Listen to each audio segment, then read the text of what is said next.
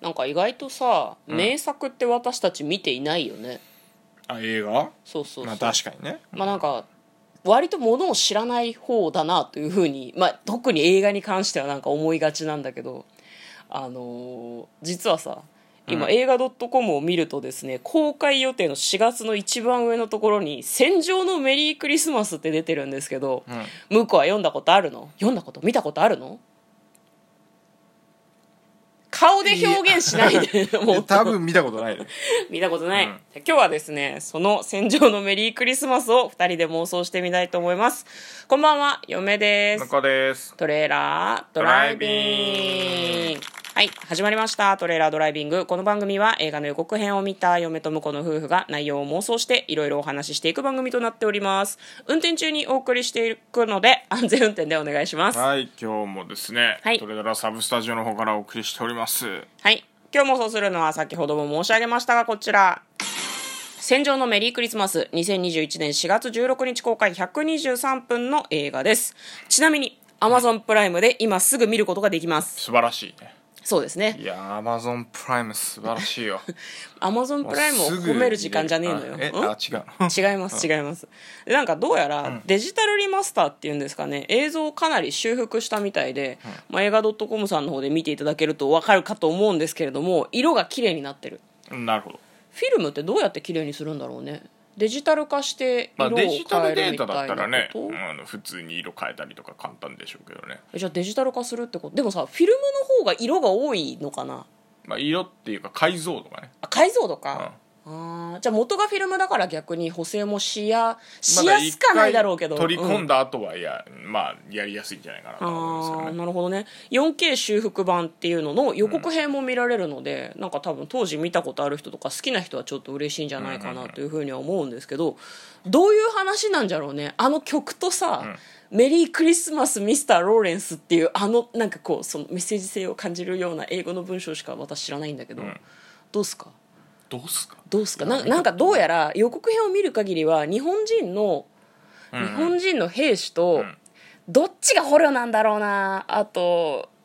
アメリカ人の兵士がなんかこう収容施設内で衝突するみたいなうんうんあのデビッド・ボーイが出てるじゃん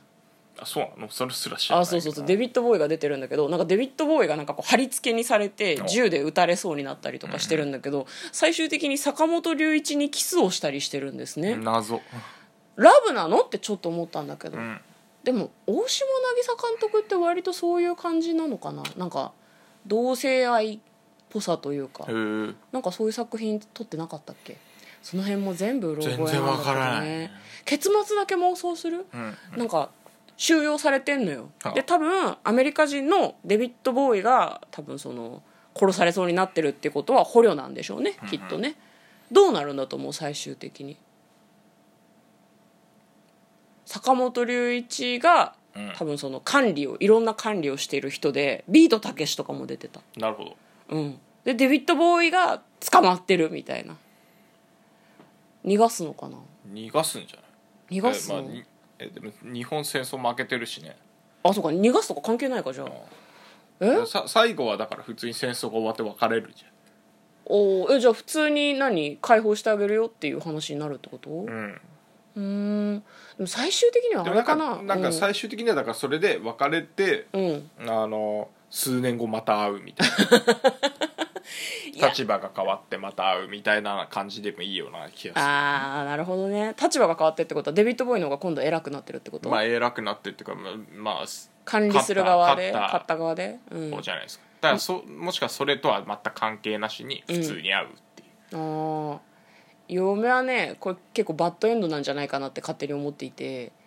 多分デビッド・ボーイを逃がして全員自決するんじゃないかなって思うんですけど、うんなるほど、うん暗いかないやいいんじゃないよくはないと思うけどいいっすそれかもありだそうなんだよねなんか曲がさ私もね予告編をねさらっとしか見てないからあんま分かんないんだけどその坂本龍一さんの曲がさ結構そのレクイエム見ないあの「戦場のメリークリスマス」っあーまあまあて確かにね鎮魂歌っぽいじゃんなんかそういう終わり方なような気がするけどねでそれをデビッド・ボーイは本国に帰ってから知るのようんうん解放されたってあの人たちは無事に帰れたんだろうかっていうふうに思い返したらもうその何々党で全員自決してるっていう話をして、あの人がってこんなふうになると思わなかったってまた会えると思ってたのにっていうところで話が終わるんじゃないかなっていう読みはちょっと思うんですけどなるほどうですかねどいいと思いますいいですかね、はいこっち採用でいいですか、んやったありがとうございますじゃあということで簡単にストーリーを読んでまいります大島渚監督が第二次世界大戦中のジャワの日本軍捕虜収容所を舞台にあ日本軍逆じゃない逆えでもデビッド・ボーイが捕まってたよ、はい極限状況に置かれた人間たちの総国合ってるかなを描いた異色のヒューマンドラマ日本軍のエリート士官と煉獄軍捕虜少佐の愛情めいた関係を中心に合ってる、日本軍人と西洋人捕虜との関係が興味深く描かれるデビッド・ボーイ坂本龍一ビートたけしといった国内外の異色スターたちが共演しているということです、はいビートたけしめっちゃ若かったよなるほど私たちと同じぐらいな感じだったあ本当すげえゆで卵みたいな顔してたよあ我々ゆで卵ではないと思いますけどはいつるんとしてたよね、なるほどはいうんはい、ということで今日はですね非常に雑ではあるんですが「戦場のメリークリスマス」名作ってことでいいんですよね、を2人で妄想してみましたということで嫁と向こうのトレーラードドライビングままっったたねね